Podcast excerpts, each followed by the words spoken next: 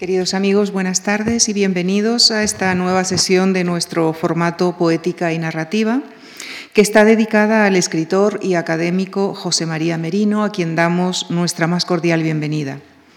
José María Merino nació en La Coruña, vivió un largo periodo de su vida en León hasta que se trasladó a Madrid.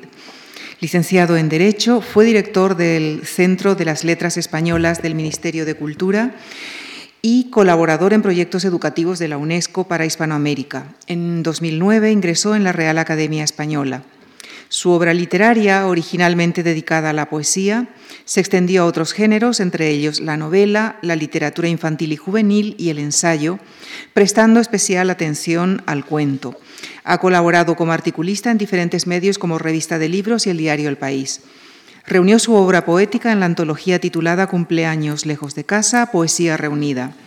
Por su obra en prosa ha obtenido, entre otros, el Premio Nacional de la Crítica por La Orilla Oscura, el Nacional de Literatura Infantil y Juvenil por No Soy un Libro, el Miguel Delibes por Las Visiones de Lucrecia, el Gómez de la Serna por El Heredero, el Torrente Ballester por El Lugar sin Culpa. En 2008 recibió el Premio Castilla y León de las Letras por el conjunto de su obra. Y su novela más reciente, El Río del Edén, ha recibido el Premio Nacional de Narrativa y el Premio de la Crítica de Castilla y León. El próximo jueves dialogará con José Enrique Martínez, catedrático de Teoría de la Literatura y Literatura Comparada de la Universidad de León, y leerá algún fragmento de una obra en la que está trabajando. Quisiera expresar a ambos el agradecimiento de la Fundación Juan Marc.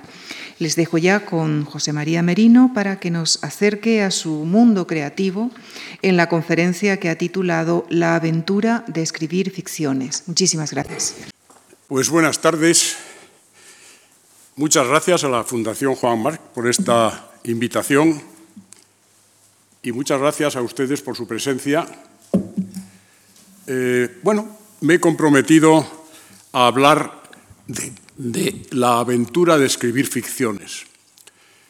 Y en realidad eh, tendría que empezar eh, señalando que hay una aventura colectiva, una aventura de la especie, que es la de imaginar ficciones. Y luego hay una aventura individual, una aventura que desarrollamos los escritores, que es la aventura de escribirlas. Eh, a veces, cuando hablo de ficciones, alguien me dice, bueno, ¿y tú por qué escribes ficciones? ¿Por qué no escribes realismo? Y yo digo, bueno, vamos a ver, vamos a aclararnos. Las ficciones son las obras que tratan de sucesos imaginarios, sean realistas o sean fantásticos. Pero estamos viviendo un mundo de deterioro léxico y a veces te sorprende cómo una cosa que debería estar tan clara como esta, pues no lo está. Yo cuando me refiero a la ficción me refiero a esto que dice el diccionario de la Real Academia, clase de obras literarias o cinematográficas, generalmente narrativas, que tratan de sucesos y personajes imaginarios. Bueno, en realidad la ficción es una realidad inventada. Hay que tener esto claro, yo quiero, tenerlo claro, porque la realidad se puede inventar mediante la mentira, falseándola, o mediante la ficción, reelaborándola.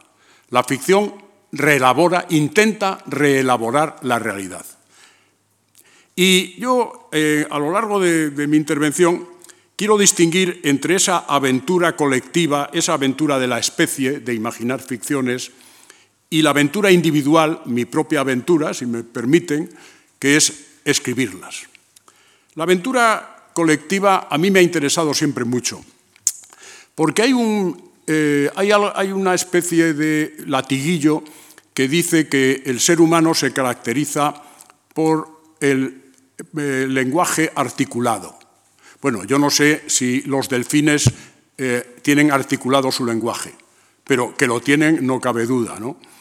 Si ustedes tienen algún animal de compañía, saben perfectamente que se comunica con ustedes.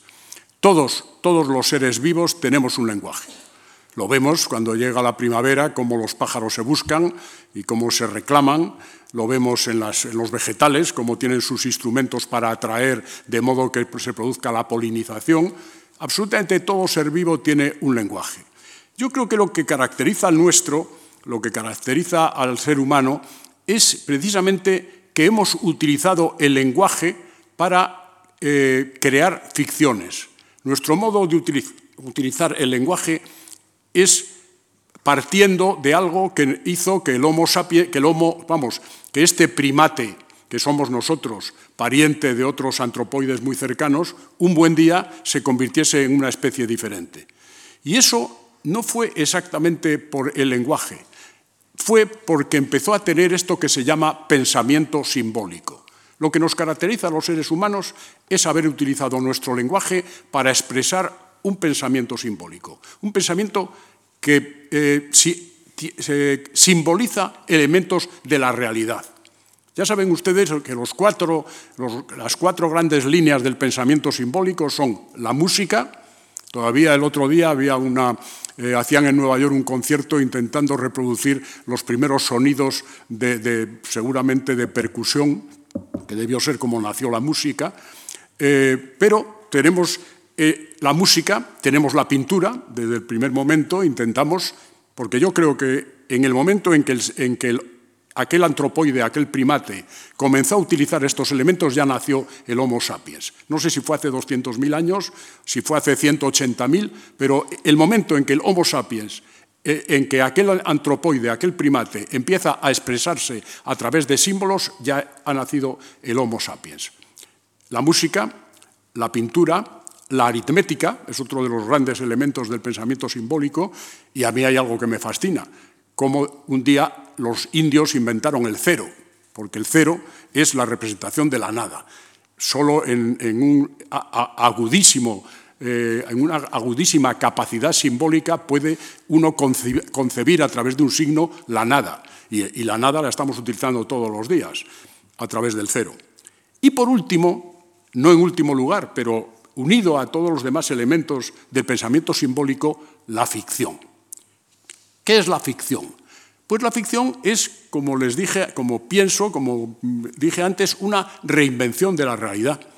A mí, yo, a mí me gusta mucho y suelo hablar de ello eh, el trabajo que hizo un lingüista prusiano, Wilhelm Bleck, a finales del siglo XIX, con una tribu, mm, vamos, de bosquimanos, pigmeos, que eran el pueblo más humilde y modesto del mundo, era un pueblo cazador, es decir, no habían descubierto la agricultura, no conocían la cerámica, eran nómadas, bueno, eran unos desdichados, porque a veces nos parece que un pueblo cazador tiene una gran nobleza, bueno, un pueblo cazador mm, come lo que no han comido otros depredadores más rápidos antes que él.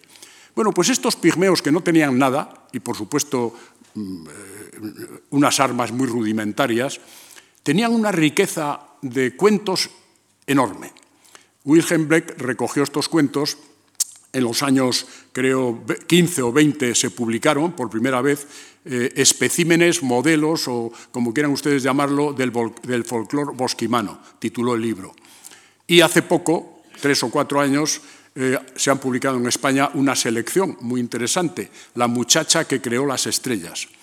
Bueno, pues dentro de esa colección de cuentos uno se da, comprende que a través de la ficción eh, los pueblos eh, antiguos, nuestros antepasados, lo que hacían no era divertirse, era interpretar la raída. Eh, decir, ¿qué es la raída? pues en, este libro hay un cuento precioso, cómo se, creó, cómo se crearon las estrellas, porque algo que, caracteriza, que nos caracteriza también a los seres humanos es nuestra curiosidad. ¿Cómo? ¿Por qué? ¿Por qué viene la noche? ¿Por qué viene el día? ¿Por qué sale el sol? ¿Por qué llueve? ¿Por qué unos seres humanos son capaces de parir y otros no? En fin, todos estos elementos. ¿Por qué existen las estrellas? Una muchacha en un momento determinado, además en la época menstrual, que era algo muy misterioso también para ellos, agarró un puñado de ceniza de una hoguera, eh, lo lanzó al cielo. Eso es, eso son las estrellas, eso es la Vía Láctea.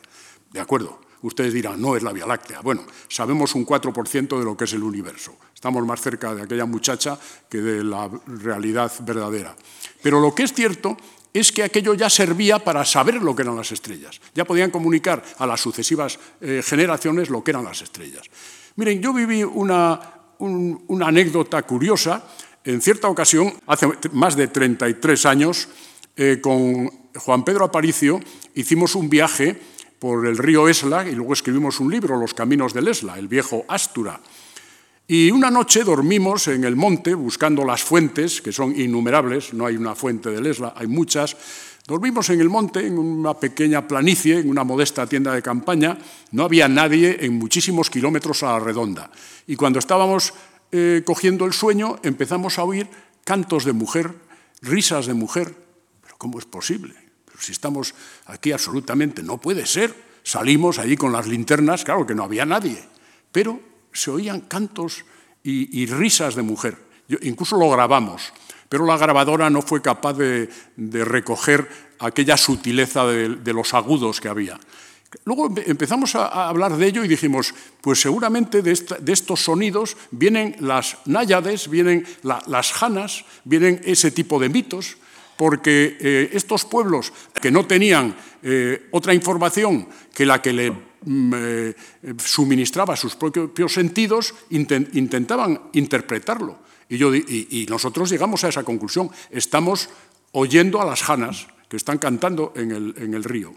Bueno, pues ese pensamiento simbólico fue el que creó este, esta ficción. Yo tengo un personaje inventado, literario, que se llama el profesor Souto, que un día dijo, no fue el ser humano quien inventó la ficción, sino la ficción lo que inventó al ser humano. Nosotros somos hijos de la ficción y vivimos en ella. Fíjense cómo fuimos fijando los mitos y los arquetipos y además cómo vivimos en ellos. Es decir, mm, eh, claro, los mitos y los arquetipos se van cruzando, se van mezclando, utilizamos muchos al tiempo, pero cualquier novela, cualquier libro que analicemos está cargado de los mitos y arquetipos tradicionales. En cierta ocasión con un director de cine que ya falleció y al que yo quería mucho, en una mesa redonda yo dije esto mismo y él me y dije, y además el cine tampoco ha inventado ningún arquetipo nuevo. Todos los arquetipos son los que tiene la literatura, los que vienen de la ficción preliteraria y de antes de la escritura. Y me dijo, no, no, no estoy de acuerdo contigo. Por ejemplo, Alien. Dije, hombre, por favor, Luciano de Samosata inventó unos monstruos espantosos y además interestelares porque también se dedicó a hacer viajes a la Luna. Mm, vamos a ver, eh, la vampiresa.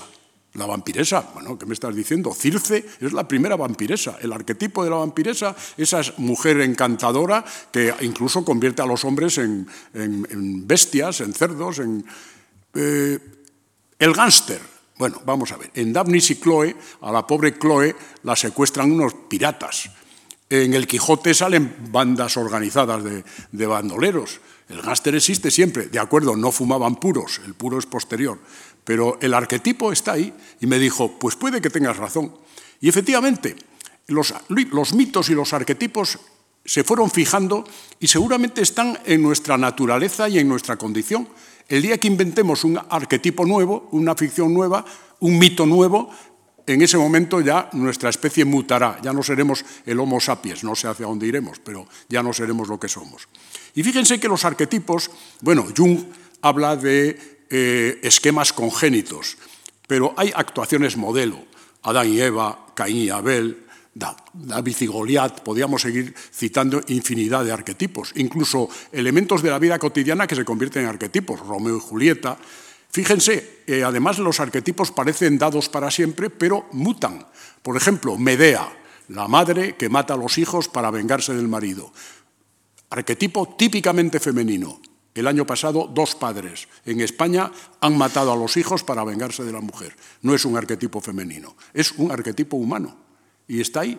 El, que, cuando se fijó el de Medea, bueno, tal vez también había padres que mataban a los hijos, pero fue Medea la que llevó, digamos, el papel en el arquetipo. Pero hoy ya es un arquetipo humano. Entonces, eh, todo esto pertenece a una época preliteraria, a una época donde no existe la escritura, donde todo se transmite oralmente, a través de los bardos, a través de los narradores, a través de los rapsodas, en fin, se van transmitiendo ese, riquísimo mundo de imaginación eh, ficticia, ficcional. Pero en un momento surge la escritura, y la escritura ya va a incorporar a la literatura.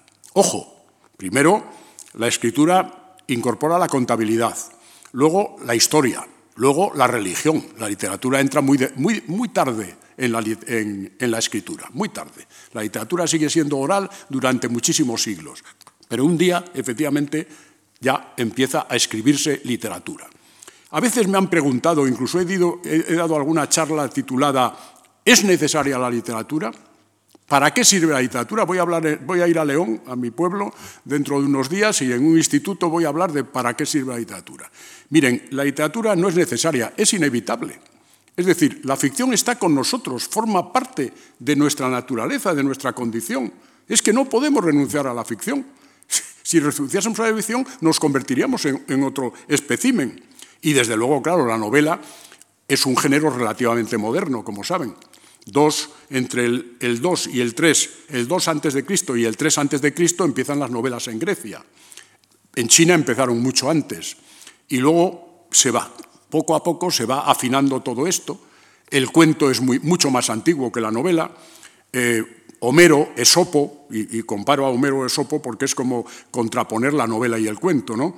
El Panchatranta, el Mahabharata, Ahora yo estoy, he terminado y voy a publicar muy pronto una versión estrictamente contemporánea de Kalila y Dimna, que me ha dado mucho trabajo, pero me parecía verdaderamente lamentable que no pudiésemos leer Kalila y Dimna, que está escrito en un castellano del siglo XIII que no se entiende en absoluto. He hecho una versión. Y no saben qué bien me lo he pasado descubriendo esos cuentos, que además son microrelatos o minicuentos, como yo, yo, los llamo, que están hablando de lo que nos pasa, de nuestras insidias, de nuestras deslealtades, de nuestras generosidades. Están hablando de lo que somos. Está ahí, está ahí lo que somos, en esos cuentos tan antiguos. ¿no? Bueno, y ahí, en ese momento ya empieza la aventura a dejar de ser colectiva para empezar a ser individual. La escritura nos lleva efectivamente al autor nos lleva a la autoría, nos lleva a la novela que defiende cada uno y eh, entro ya en eso, en la aventura de escribir ficciones y a darles un poco mi propio, mi testimonio personal del asunto. Eh, en cierto modo, mi, vida, mi, mi condición personal pasa también por la ficción en diversas formas. En la infancia, pues porque mm, estuve rodeado de leyendas y de cuentos. Mi ciudad, pues había muchas cosas legendarias, el topo que los moros mandaban para destruir los cimientos de la catedral, eh, la celda donde estuvo encerrado Quevedo en, San Marcos, en fin, eh, las historias de Guzmán el Bueno, cantidad de leyendas estaban empapando un poco eh, lo que tú oías de niño y las cosas que te contaban. Y no digamos el mundo rural. El mundo rural, pues bueno, el lugar donde un dragón se había instalado y tenían que llevarle, eh, dar de comer entre todos los vecinos de vez en cuando para que no atacase a la gente, o la fuente mágica o milagrosa donde había una jana que había secuestrado a jóvenes muy guapos y los había hecho desaparecer, etc. Esto era también algo que estaba, no les digo absolutamente en lo cotidiano, pero que no era raro, que se oía sin, sin extrañeza, ¿no? Las historias de tesoros, de hambrunas, de lobos, de anegamientos, bueno, lugares anegados, pueblos eh, que están ocultos bajo un lago, bajo una laguna, pues hay muchísimos, ¿no? Despoblados por alguna razón que la interpretación es el envenenamiento, el pueblo se envenenó porque había un, un animal que normalmente una culebra, una especie de lagartija o de salamandra que entró en la harina. Bueno, esto también era normal. ¿no? Entonces, como les digo, mi, vida eh, infantil pues estaba cargada de ficción. Estaban también la ficción audiovisual, el cine. Yo además tuve la suerte de vivir el cine clásico. Yo ahora cuando veo cine, cuando vuelvo a ver ciertas películas de las que yo veía de niño, caramba, redescubro otra vez el cine. Este donde podía ver la escena más terrible del mundo y podía ver una muerte y sin embargo no veíamos sangre, ni siquiera veíamos el puñal entrando en el pecho del asesinado. ¿no? Ese cine que estaba tan lleno de elipsis y, y que estaba realmente tan estupendamente construido. ¿no? El mundo de los tebeos, ahora el tebeo ha pasado al cómic yo sigo siendo, bueno, ya no tanto, pero sigo teniendo una buena colección de cómics que han heredado mis hijas, ¿no? Pero el TVO, aborrecido por mis profesores, era también un elemento importante de, ficción. Y luego los primeros cuentos y las primeras novelas. Y la lectura, que fue un descubrimiento personal. Yo, cuando he tenido que caracterizar lo que era la, lectura, le, la he llamado la aventura interior, el viaje secreto. Porque era, tú estabas leyendo, en mi curso solo leíamos dos, éramos 40 y leíamos dos. Y formábamos una secta. Nos pasábamos los libros. Oye, he leído el Pickwick, pues yo acabo de leer tal. Nos pasábamos libros muy inocentes, les aseguro. Pero no estaba bien vista leer novelas. En mi época se decía, novelas, no verlas. Y además había, y lo conservo, me lo regaló Álvaro Pombo, un librito del padre Ugarte, sacerdote jesuita, que decía de aquella época, nueve tesoros que se pierden con la lectura de novelas. Y los nueve tesoros eran el tiempo, el dinero, la laboriosidad, la pureza, la rectitud de conciencia, el corazón, el sentido común, la paz. La piedad naufraga por completo con la lectura de novelas. Bueno, en aquel ambiente, no obstante, pues yo tenía esa, eh, esa eh, atracción, sentía esa atracción irremediable hacia la ficción ya no las que me habían contado de niño, sino la ficción que había en mi casa. Mi padre, el hombre, pues eh, eh, se gastaba el dinero en libros. Eh, había una buena biblioteca, había buenas enciclopedias. Yo además era el lector oficial de la familia. Por ejemplo, yo leía Becker, yo leía Rosalía, porque mi madre era gallega, y además yo leía Rosalía en gallego. cuando llegaba la noche de ánimas, pues el Monte de las Ánimas era la lectura obligada aquella noche. Es un cuento que sigue estando eh, eh, en el fondo de mí. Yo oigo los pasos que se acercan, eh, los pasos que se acercan llevando aquella bufanda o aquel chal a la mesa, a la cama de, la, dama que ha dejado a su enamorado que vaya a buscar el chal a aquel lugar lleno de fantasmas. Bueno, y descubrí una serie de, de libros proféticos. Yo, por ejemplo, cuando pienso en los viejos mitos, pues miren, el mito del paraíso perdido, que seguramente a mí me ha interesado muchísimo, estaba en, la en, Heidi. Yo tengo la edición de Heidi de los dibujos a plumilla eh, de la primera edición, que luego fueron utilizados por los japoneses para los dibujos animados, ¿no? el modelo. ¿no? Pues tengo eh, la isla de Robinson, el mito de la creación, la isla de Robinson, la isla de Coral, el mito de la búsqueda del bellocino de oro, la isla del tesoro, el tema de el caballero y el escudero, el Quijote, ahora yo no leí el Quijote. Mi casa estaba llena de bibelots de Quijote, había unos Quijotes estupendos, entre otros el ilustrado por Daniel Urrabieta Vierge, pero yo no podía entender a ese héroe que mi padre admiraba, al que le cortaban una oreja, le rompían los dientes, lo apaleaban continuamente, y mi padre decía, hay que ver, yo decía, pero qué héroe, los héroes vencen, los héroes eh, son luminosos, este es un héroe oscuro y es un héroe además que pierde todas las batallas, yo no veía un héroe. Sin embargo, pasó el tiempo y me di cuenta de que yo había leído el Quijote, lo había leído, por ejemplo, en Huckleberry Finn, cuando Huckleberry Finn huye para eh, salvar al esclavo Jim, está siendo Don Quijote, lo había leído en La Vuelta al Mundo en 80 días, donde Phileas Fogg da la vuelta al mundo en 80 días, ayudado por Passepartout, ahí está el caballero desfaciendo tuertos y ayudando a viudas, etcétera, con un ayudante. Había leído... Eh, bueno, Kim de la India, donde el, Quijote, no sé si es el lama o es Kim, pero está también, es un homenaje, además de Rudyard Kipling, al Quijote.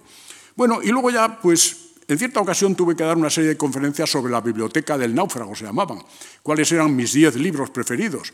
La di en varios sitios, se organizaba en Castilla y León, y la persona que me acompañaba me dijo, oye Merino, esto no puede ser porque en cada sitio hablas de diez libros diferentes. Yo decía, bueno, es que a mí los libros me vienen en cardúmenes, en bandadas, yo no puedo escoger diez libros, sería espantoso. ¿Cómo escojo diez libros? No te preocupes, es que se va a publicar. Dije, no te preocupes, cuando se publique yo ya haré un, haré un apaño. Y bueno, se publicó y hice un apaño. Hablé de 10 libros y de muchos más. ¿no? Pero es, todo ese mundo de la ficción escrita me fue eh, llevando, eh, me fue demostrando que la ficción aclara y ordena la realidad, la hace comprensible. La, ficción nos permite entender la realidad. Yo tengo un cuento en el cual eh, una mañana se despierta un señor y va corriendo a una librería porque en su casa ha descubierto que todos los libros, que no hay ninguna novela, que la vida de Don Quijote es la vida de un hidalgo muy bueno, muy piadoso, etcétera, que no hay ninguna novela. Bueno, si se, si se termina la novela, si desaparece la ficción, ¿qué será de nosotros? ¿Qué puede ser de nosotros? Nos enamoramos y no sabemos que estamos enamorados. Aborrecemos y no sabemos que estamos comportándonos como, eh, como un verdadero ser perverso. Es decir, los patrones que nos ha organizado la literatura y la ficción permiten que entendamos la realidad, que entendamos el mundo. Bueno, y claro, de la lectura, que fue un taller primario, pasé al acto de escribir, un buen día. Yo creo que por, imitar, por intentar eh, escribir la novela que no has leído o volver a escribir, a todos nos gustaría escribir El Quijote otra vez, a todos, ¿no? Pero eh, por, escribir lo que no has leído o por eh, entrar en ese mundo que a ti te ha fascinado. Así empezó e, e, esa aventura de resultado eh, incierto y que presenta riesgos, que es desde luego el hecho de escribir. Y bueno, pues primero, ¿cómo me planteo yo la escritura? Miren, hay una serie de elementos en, esta, en esto que llamo aventura, por lo que tiene de incierto en sus resultados, que son los elementos fundamentales para mí de la ficción. El primero de todos es el, elemento, digamos, de los personajes, de las conductas. Porque toda ficción habla de conductas humanas, toda. Incluso ese mundo maravilloso de las fábulas, Calila y Dimna está llena de fábulas, los animales que aparecen allí son seres humanos, están representando a seres humanos. Entonces, el mundo de los personajes, de las, de las conductas, es fundamental, es la base de la novela. ¿Qué tipo de, eh, ¿Con qué tipo de personajes vamos a jugar? Miren, por ejemplo, los arquetipos están, como les dije, presentes. Si analizamos una novela mínimamente seria, podemos encontrar, ahora los arquetipos se mezclan, se cruzan, pero vamos a encontrar los arquetipos. Es muy difícil que digan, esta novela ha traído una nueva manera de ver la relación entre la gente, la, relación amorosa o la relación de odio o, o, el intento de conseguir el poder por medios turbios. Miren, todo está escrito, todo está escrito. Lo que pasa es que cambiamos la manera, la perspectiva, eh, lo vemos desde sensibilidad, de una sensibilidad que ya no tiene que ver con las antiguas sensibilidades del siglo XVI o XVII o incluso XIX, que es el siglo de la gran novela, ¿no? Dice Hans Magnus Essenberger que fue obra de la literatura crear sentimientos y percepciones históricamente nuevos. Y es cierto. Seguramente cuando surge el amor cortés, surge un, sentimiento que antes no existía. Yo he vivido eh, eh, un sentimiento nuevo, lo kafkiano. Yo lo he vivido, porque yo fui un gran lector de Kafka, Kafka es muy de mi época, y ¿Qué es lo kafkiano? Pues seguramente el desasosiego, este desasosiego frente al sentimiento de absurdo del mundo, el sentimiento de profunda soledad, el, el desasosiego ante esa realidad eh, impenetrable, seguramente existía. Seguramente lo, han sentido millones de seres humanos antes, pero Kafka le da una manera especial a ese sentimiento. Y sabemos ya lo que es lo kafkiano. Antes no existía, no sé cómo lo llamaban, pero ese sentimiento es, lo inventa la literatura. Y, digo lo kafkiano porque podía hablar de muchas cosas. Bueno, y no digamos lo quijotesco, por ejemplo, que no es exactamente lo caballeresco. Eso lo inventa, lo inventa la literatura, está en la literatura. Decía Stendhal a su hermana, Stendhal, a mí, a mí siempre me gusta recordar una cosa una de las novelas que a mí me fascinó cuando tenía 19 años fue El rojo y el negro, me fascinó. Y la leí muchas veces. Aborrecí a Julián Sorel, me enamoré de Madame de Renal, porque Julián Sorel tenía mi edad. Yo, tenía, yo podía tener 16, 15, pero él tenía 19. Y hay un momento eh, cuando, ya saben, Julián Sorel hace la corte a Madame de Renal, que es una señora guapa, rica, casada e inteligente, y la conquista, en que Stendhal dice, como Madame de Renal no leía novelas, no sabía lo que le estaba sucediendo. Y esto yo creo que define muy bien lo que es el mundo de la novela. Stendhal, en una carta a su hermana, dice, leyendo las obras pensadas es como se aprende a pensar y a sentir. Las obras maestras de nuestros grandes escritores te formarán a la vez la inteligencia y el corazón. Ahora bien, ¿cómo se crean las conductas? Miren, yo que he escrito ya unas cuantas novelas, yo las, me pongo yo en el lugar. Yo entiendo perfectamente eh, a Flaubert cuando decía que él era Madame Bovary. Yo me pongo en el lugar del personaje. Y si quiero escribir un personaje odioso, pues yo me pongo en el lugar del personaje odioso, porque saben ustedes perfectamente que nos podemos adaptar a cualquier modo de enfrentarnos con, las realidades del comportamiento. Es decir, yo creo que eh, tal vez en la novela histórica he escrito algunas, he intentado reconstruir el personaje. Por ejemplo, eh, pues un joven, un joven mestizo en las novelas de la trilogía esta para jóvenes, las crónicas mestizas, un joven mestizo, pero luego, y alguien me ha preguntado, ¿y tú qué sabes de mestizos? Miren, mi abuela gallega solo hablaba gallego. Y cuando yo estaba con mi abuela gallega me daba una sensación rarísima, porque yo era de, su estirpe y, y de otra estirpe también. Yo era un poco mestizo, yo lo entendía perfectamente. Pero yo he trabajado con novelas donde solo hay personajes femeninos, como El lugar sin culpa, y yo me he puesto en el lugar de la protagonista, en el lugar de su madre enloquecida con una demencia senil, en el lugar de la hija que se ha ido de casa y que es un desastre, y yo me he puesto en ese lugar. Y yo creo que en ese sentido no hay novela femenina o masculina, hay novela. Exactamente igual, los hombres, los autores masculinos, podemos ponernos en el lugar de las mujeres para crear personajes femeninos, como las mujeres se pueden poner en el lugar de los eh, personajes masculinos para crear personajes masculinos.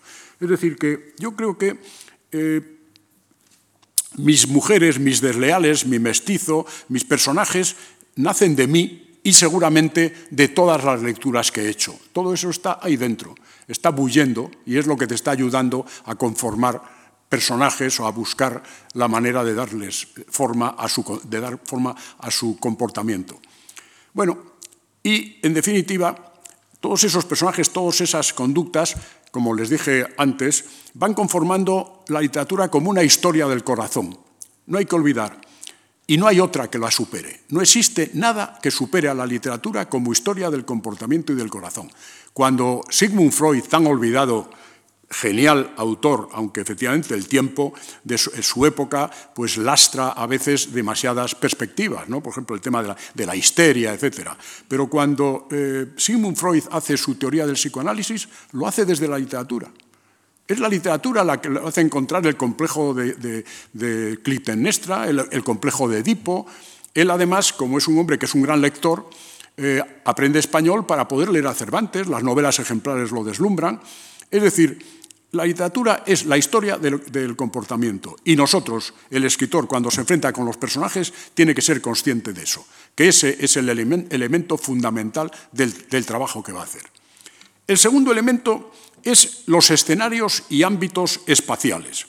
Para mí, como para los románticos, el, escenario es un personaje. Hay que ser consciente de la fuerza que tiene el escenario. No hace falta, como hacían algunos decimonónicos, eh, dedicarte a describir meticulosamente pues, los árboles que eh, rodean el camino, o, en fin, no hace falta, pero sí tienes que transmitir la idea del escenario, porque el escenario va a tener fuerza eh, a la hora de describir las peripecias de la trama y las peripecias de los elementos vivos que hay en la novela.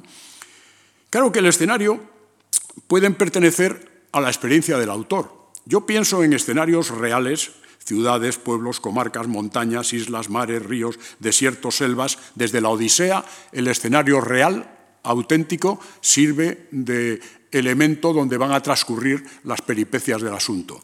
Sin embargo, luego hay otros que son escenarios replicantes o simbólicos. Yo pienso en John Napatawa, yo fui gran lector de Faulkner también cuando era muy joven, Macondo, Comala, Castroforte del Baraya, Santa María, Región, Celama, que son mundos replicantes. Luego están los escenarios fantásticos, futuristas y maravillosos de Poe, de la ficción científica, de Tolkien.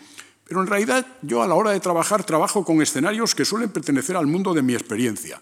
Pues escenarios que transcurren en la montaña que yo conocí, en la montaña leonesa, en las ciudades que he conocido, León, Madrid, eh, algunas ciudades americanas, las costas, las islas. América para mí fue un descubrimiento, ya no sé qué ya sé que no fui el primero en descubrirla, pero fue un descubrimiento profundo. y realmente cambió mi relación con, la escritura y la relación incluso con el lenguaje. ¿no? Pero el escenario, el ámbito espacial, es algo importantísimo a la hora de, esa aventura de escribir. Luego está el tema del ámbito temporal. No hay que olvidar que el tiempo es fundamental en la literatura.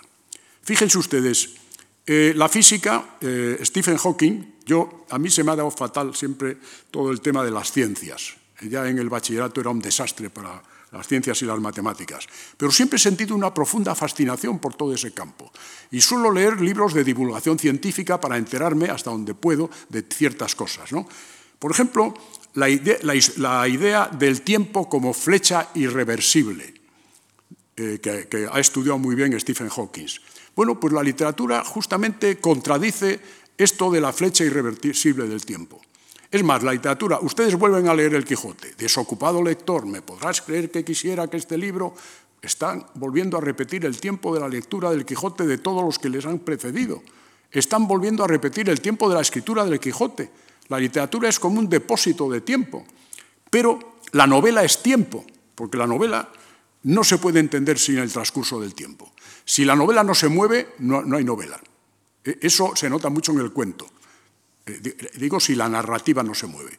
Una narrativa inmóvil no es narrativa, puede ser poesía, porque la poesía efectivamente se caracteriza por la inmovilidad majestuosa, la gran poesía, pero la narrativa tiene que moverse y el tiempo es importantísimo dentro del juego de la aventura de, la novela. Para mí el tiempo, yo en mis novelas he jugado mucho con el tiempo, porque la novela te permite alternancias de tiempo, paralelismos. Incluso yo en una novela, que seguramente no entendió casi nadie, intenté El Caldero de Oro, que se basaba precisamente en un mito también, en el mito del, tesoro, del tesoro escondido, y era una leyenda de la montaña leonesa, un caldero de oro que al parecer existía y que había encontrado un boticario. Yo no sé por qué los boticarios siempre encuentran cosas interesantes. ¿no? Y eh, en esa novela yo intenté hacer la historia del caldero de oro, un caldero prerromano, hasta nuestros días. Y para eso intenté jugar con la simultaneidad. Todo transcurre al mismo tiempo. Es decir, no hay nada que nos marque en qué momento está sucediendo la acción. Por supuesto que hay separaciones formales, digamos, dentro del libro. Pero esa simultaneidad, solo, ese juego solo nos lo permite la literatura. es sorprendente, porque eh, ya saben ustedes que la visión simultánea solo es posible para los dioses. Nosotros no podemos ver simultáneamente.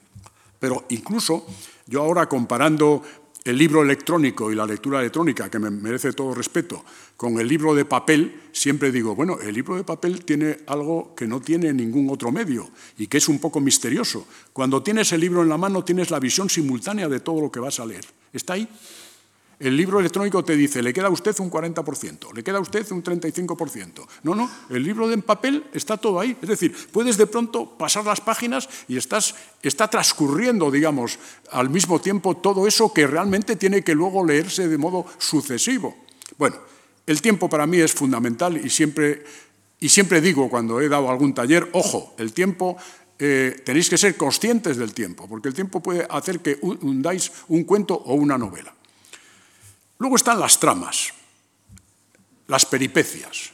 Bueno, ya les digo que tal vez un ejemplo de las peripecias sería eh, efectivamente la Odisea, donde están todas las tramas que nos podamos imaginar, todos los peligros, todos los eh, acechos. Hay una vuelta a casa, que es algo muy literario y algo también que sentimos profundamente, esa vuelta a casa, ¿no? Y todo está escrito, como les dije antes. O sea, lo que pasa es que hacemos nuevas miradas, eh, pero los elementos que han estado vigentes en la literatura, pues siguen vigentes. Tal vez en mi obra, yo dándole vueltas, en mi obra a mí me ha interesado dándole vueltas, lo cual es peligroso, porque yo creo que si uno se psicoanaliza, deja de escribir. Porque la escritura es una manera también de librarte de tus fantasmas, de, de jugar con cosas que tal vez no conoces de una manera eh, muy consciente, que no tienes muy claras, pero que de un modo eh, subrepticio y, casi eh, subconsciente o inconsciente las vas dejando fluir. ¿no?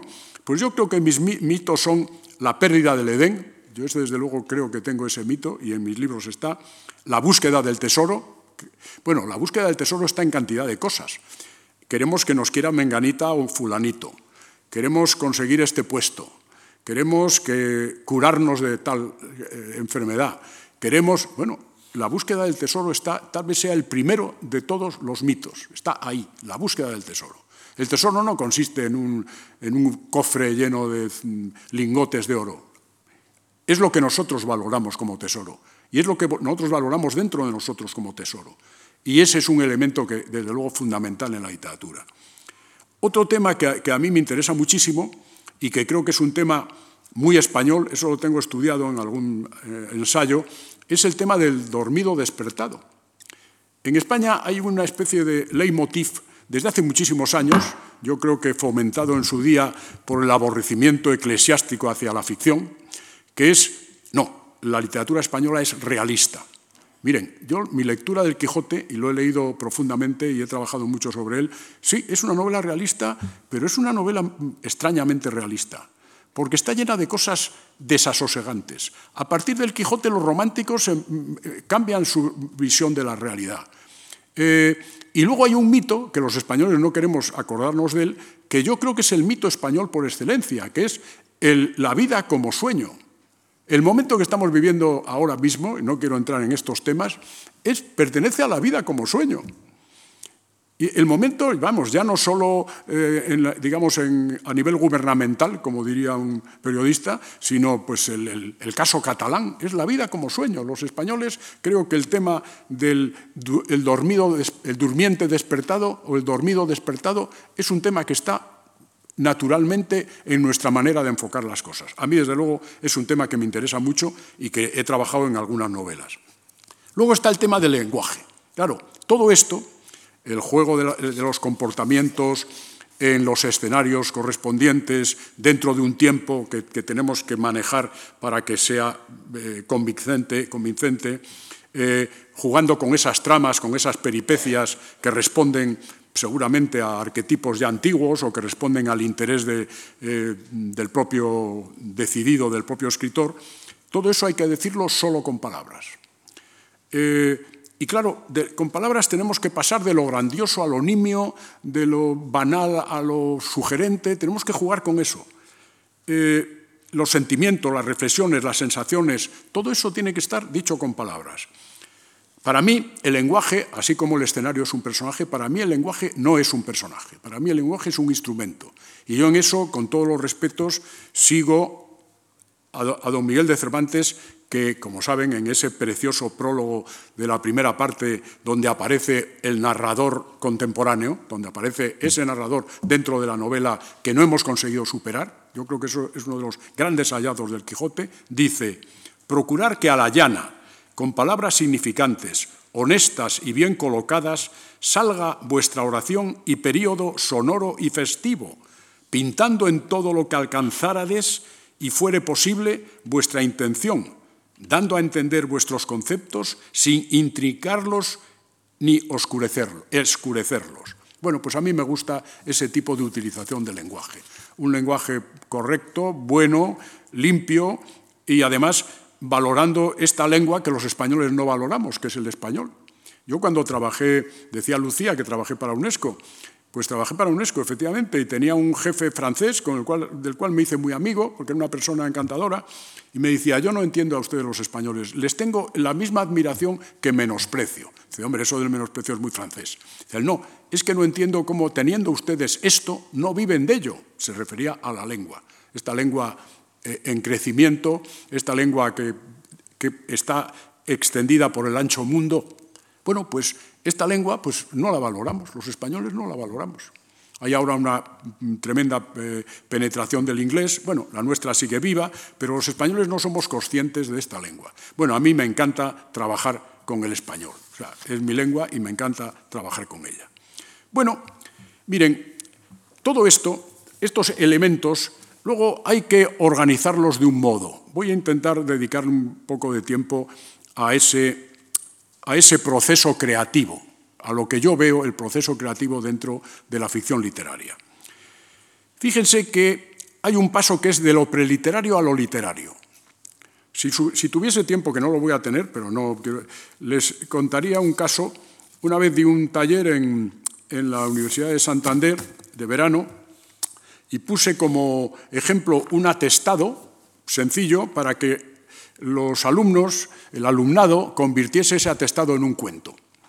Porque en realidad hay eh, textos que son preliterarios. La reunión de un consejo, bueno, una vez comentando esto con un guardia civil, me dijo, bueno, usted es que no ha leído muchos atestados de la Guardia Civil. Decía, bueno, sí, porque mi padre era abogado y yo leía las cosas. No, hay, eh, no sé, es decir, el, acta de una reunión de vecinos, eh, no sé, el, prospecto de una medicina. Eso pertenece a lo preliterario. No hay ninguna pretensión literaria ahí.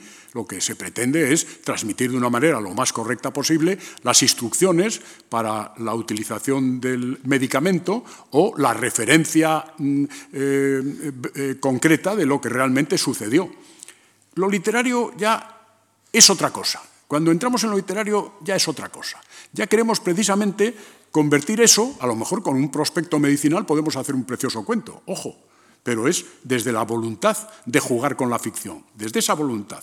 Si no tenemos esa voluntad, el, prospecto se queda tranquilo y, no le perturbamos. Y entonces tenemos que empezar a intentar expresarnos, saber expresarnos. Y saber expresarnos mediante el estilo. Aquí, cuando hablamos de estilo, en España siempre pensamos en algo muy gongorino, algo, el estilo. No, miren ustedes, yo una vez di una charla en un instituto francés, que además pensé que era un instituto de idiomas donde la gente estudiaba muchas lenguas, porque una chica había escrito en español un texto y era un texto precioso. ¿Y por qué ese texto era precioso? ¿Por qué tenía estilo? Porque la chica había utilizado solo las palabras de las que estaba segura había aplicado los sustantivos que exactamente eran los que debían ser y había procurado no enredarse demasiado con oraciones complicadas. Y aquello, pues creaba un texto casi azoriniano. Yo le dije, caramba, tiene ese estilo. Su propia limitación, pero su sabiduría, su intuición, le habían permitido utilizar muy bien el español que sabía. No sabía demasiado, pero el que sabía lo había sabido utilizar. ¿Qué debe tener el estilo? El estilo es la capacidad de saber expresar. Y ahí hay tres cosas fundamentales. Originalidad. Oiga, la originalidad basta con que no utilicen latiguillos. Yo a veces, cuando estoy escribiendo, de pronto digo, caramba, otro latiguillo, el latiguillo. El latiguillo está rodeándonos continuamente, ¿no? La rosada aurora o la sardónica sonrisa está continuamente rodeándonos. No, hay que tener cuidado, porque no hay por qué volver a repetir una vez más una frase hecha. Con luchar con el latiguillo ya empezamos a tener originalidad. Concisión. Yo, yo creo en la concisión. A mí me parece un valor eh, fundamental. A veces podemos buscar algo metafórico para explicar con pocas palabras eh, lo que necesitarían muchísimas más, pero en principio la concisión es un valor. Y luego la armonía. El texto, un texto, un hermoso texto, aunque sea el texto más brutal, aunque trate de lo más terrible, tiene que tener armonía. Y ese, eso es lo que le da equilibrio. El sonido de las palabras, la cadencia de las frases, el ritmo. Por eso es muy bueno leer en voz alta. Y yo tengo a mi sacrificada esposa, a la cual le leo en voz alta, y leyéndolo en voz alta veo cómo suena. Porque si ustedes leen delante de una grabadora no es lo mismo, tiene que tener un sufrido oyente ¿eh? que lo mire a uno de hito en hito mientras uno lee y se da cuenta de si lo está leyendo bien, si, si aquello tiene armonía o no la tiene. Y luego, al buscar los temas y las tramas, que eso es la segunda parte, lo primero tendríamos un poco ese estilo y esa originalidad, concisión y armonía necesarias. En los temas y las tramas, bueno, pues hay que buscar primero una invención y la invención sale de nuestra actitud, de nuestra mirada. Yo creo que la mirada que tenemos del mundo es lo que determina la trama que vamos a encontrar. Y yo cuando he dado algún taller he dicho, si tenéis una visión malévola del mundo, escribid malévolamente. Si tenéis una visión compasiva del mundo, escribid compasivamente. No, no, busquéis sino algo que está en vuestra mirada, en vuestra morma. Si veis las cosas con humor, pues lo vuestro es la escritura humorística, no, no, no vayáis buscando otros caminos. Luego, esto hay que ordenarlo a través del plan y luego expresarlo a través de la escritura. Y eh, en este sentido, fíjense que hay tres leyes básicas en la narrativa, yo creo que intento mantenerlas, que son, primero, el movimiento. El movimiento determina interés. Como les dije antes, una pieza estática, algo que no, que no se mueva, no mm, hace mm, eh, que fluya ni la novela ni el cuento. El movimiento es una ley inexcusable de la novela, de la aventura novelesca. Segundo, la verosimilitud. La realidad no necesita ser verosímil. Es algo que tenemos que darnos cuenta de ello. Miren, hacía 35 años que yo no veía a Javier Solana. 35 años. El, anterior fue, ministro cuando yo fui director del Centro de las Letras. El domingo por la tarde, cuando leyó su discurso Manuel Gutiérrez Aragón, al cual le contesté yo, pues vi a Javier Solana, después de 30 y muchos años, o más. Esta tarde he ido al, óptico porque tenía un problema con las gafas y he vuelto a encontrarme con Javier Solana. He dicho, vamos a ver, ¿tú qué pasa? ¿Vives por aquí? No, es que vengo a este... Eh, bueno, dije, esto en una novela no podría funcionar. No podría funcionar. Desde luego, se podría tolerar a lo mejor un segundo encuentro. Un tercero ya sería imposible. Pues a lo mejor mañana me lo vuelvo a encontrar. Como saben ustedes, a veces la gente dice, no, mi vida es novelesca. No, porque te han pasado demasiadas desdichas.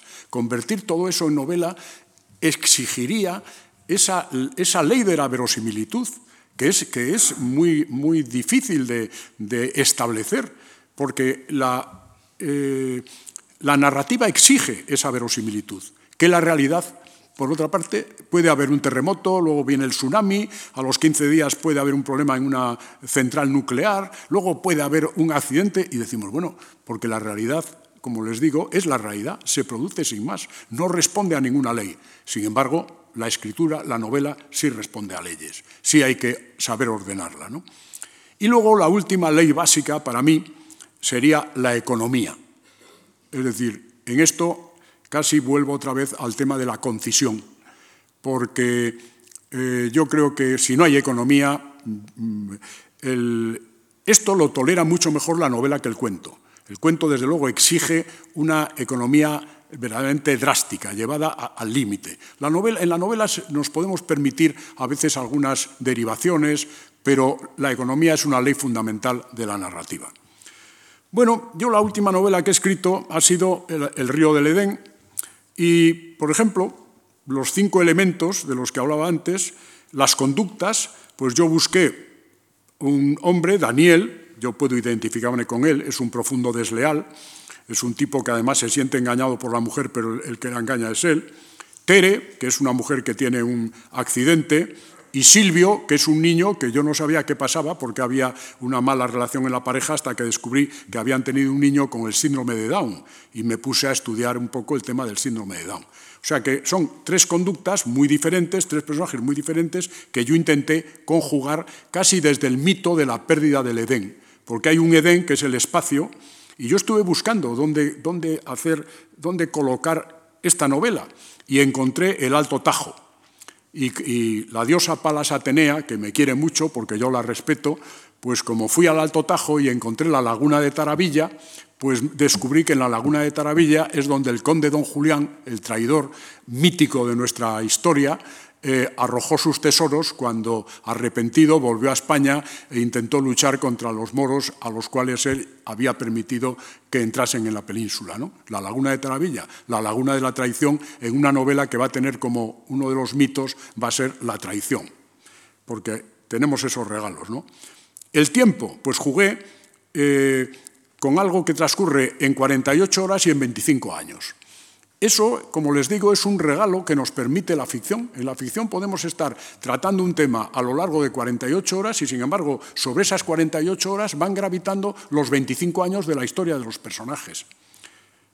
El que, pues, bueno, la trama fue surgiendo, como les digo, porque a veces se producen unos resultados, tú pones en combinación elementos y se producen lo que yo llamo las lógicas secretas. En la primera novela que yo escribí, un hombre que, le condenan a muerte por un, por un cáncer y siempre ha querido escribir una novela, tiene relación con el mundo editorial, escribe su primera novela y escribe una novela de extraterrestres, de una especie de vigilante En la novela, teóricamente, hay unos vigilantes que andan viendo cómo van las cosas por los sistemas planetarios, qué le pasa a la especie humana, cómo andan en, el otro, en el planeta Orinium, etc. Y este naufraga. Esto bastantes años antes que EET. Naufraga y este ser, que es un ser casi inmortal, es un ser sobrehumano, pues en contacto con los seres humanos, con nuestras pasiones, con nuestra irracionalidad, con nuestra falta de sentido común, pues acaba enloqueciendo y decide suicidarse convirtiéndose en un mortal, en un ser humano. Y yo no descubrí hasta el final de la novela que el hombre que escribe la novela y el personaje de la novela son el mismo porque este hombre que escribe la novela es un niño que han encontrado en un pueblecito a la entrada del pueblo, abandonado por alguien, y es el extraterrestre que se ha convertido en un niño para vivir su vida de mortal. Bueno, pues esas son lógicas de la novela. Uno está dedicándole a la novela sus esfuerzos, su, obsesión, su dedicación plena y exclusiva, y la novela a veces dice, ¡pum! Ahí te regalo esta lógica. Sale esto, que era inesperado. Yo tengo alguna novela donde un personaje secundario ha acabado, siendo el protagonista, porque se ha hecho con el poder. ¿Por qué? Pues por las lógicas que yo, tal vez inconscientemente, he ido facilitando. Y, como les digo, luego esto, eh, eh, en esta novela, en El río del Edén, fue pasando un poco así. O sea, de pronto surgió un accidente que no estaba previsto, luego, en fin, fueron surgiendo cosas que son las más, eh, a mi juicio, las verdaderamente más gratificantes de la escritura. A mí me encanta escribir novelas, se lo confieso. Y como ya soy mayor, a la altura de mi edad, cuando era joven, ¿cuándo publico esta novela? ¿Cómo? Tal. Bueno, voy a sacar una novela, voy a sacar una versión de Kalila y Dimna, eh, que estoy encantado con ella, porque además encontré un, un Kalila y Dimna eh, editado en Zaragoza, Exemplarium, etcétera, eh, con 100 grabados en madera que he incorporado a la, edición. Estoy encantado con Khalil Edimna, pero tengo una novela que va a salir a finales de año. Y, me pregunto, Merino, pero si tú antes estarías, pero ¿cómo no la saco ya? Pero si la tengo escrita hace un año. Pues me lo pasé también escribiéndola que ya, bueno, se va a publicar, saldrá, estupendo, pero lo importante es el tiempo en que trabajamos con la novela. Eso es el momento mejor de la aventura y no se parece a ninguna otra cosa. Y yo que ya soy mayor, se lo aseguro. Bueno, pues estamos llegando al final. He trabajado novelas del mito, así las he llamado, El Caldero de Oro, El Centro del Aire, Cuatro Nocturnos. He trabajado novelas de la historia, Las Crónicas Mestizas, Las Visiones de Lucrecia, El Heredero, La Sima. He trabajado novelas metaliterarias, la novela de Andrés Chod, La Orilla Oscura, Los Invisibles. He trabajado una serie que se llama Los espacios naturales, donde el escenario tiene mucha importancia, el lugar sin culpa, el río del Edén.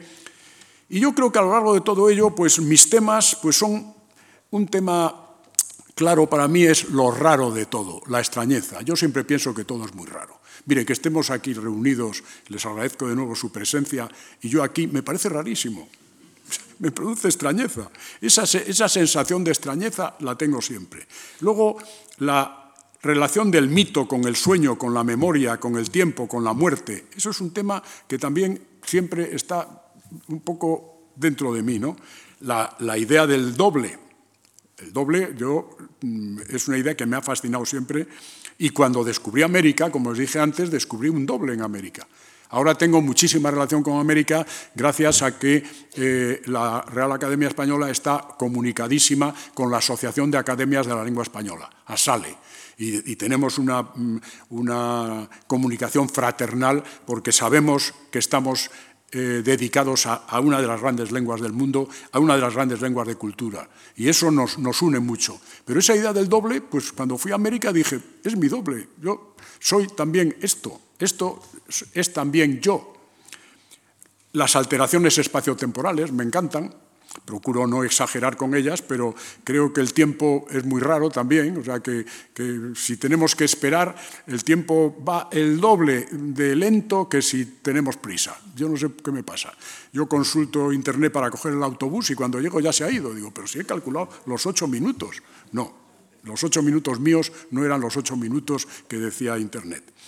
Y luego eso que les he dicho, la vida como sueño, que creo que es algo que está dentro, profundamente dentro de nuestra cultura. Y tengo por último, para terminar, dos santos patronos, Sherezade y Cervantes. Sherezade, porque como saben ustedes, yo la admiro muchísimo, era una mujer cultísima, porque había leído todo, y gracias a eso podía contarle todas las noches un cuento nuevo o seguir, continuar el cuento que había interrumpido la noche anterior para que Shariar, el malvado sultán, que porque le habían puesto los cuernos en una ocasión ya había decidido matar a todas las mujeres la misma noche en la cual se había, del día en el cual se había casado con ellas, Sherezade, si aburría a Shariar, perdía la cabeza. Entonces, nosotros, los escritores, no podemos aburrir al lector. Si el lector abre el libro y dice, ¡oh! Hemos fracasado. Nosotros somos esa Sherezade que tiene que embelesar al lector hasta la última página. Y Miguel de Cervantes, pues miren ustedes, Miguel de Cervantes es un escritor increíble, increíble, porque además es un escritor que si en su época hubiese existido un premio como el Cervantes, a él no se lo hubieran dado, con toda seguridad. Es un hombre que además eh, lo único que le ha dado fama, porque tiene metidos en el cajón un montón de cosas. Él hay cosas que no termina, pues porque, porque, no, porque no se las publicaban el éxito del Quijote, de la primera parte, le permite sacar las novelas ejemplares, sacar eh, eh, obras de teatro, en fin, sacar lo que tiene arrumbado, porque es que no era nadie. Y sin embargo, el que le roben la novela y el que el siniestro y nefasto y tordesillesco autor escriba ese Quijote insultante para él, que por cierto, yo siempre digo, para entender el Quijote hay que leer la primera parte, hay que leer el Avellaneda y hay que leer la segunda parte. Porque gracias a la Avellaneda, eh, Cervantes da una vuelta de tuerca a su segunda parte y sale el doble y cambia la historia y construye la mejor novela del mundo. Bueno, pues ese, ese escritor con tantos problemas y sin embargo tan dedicado a su trabajo y hablándonos tan de cerca que lo volvemos a leer y nos parece que nos está dirigiendo la palabra, pues es otro de mis santos patronos. Y con esto, y agradeciéndoles su atención, termino por hoy. Ya saben que creo que el miércoles continuamos. Muchas gracias.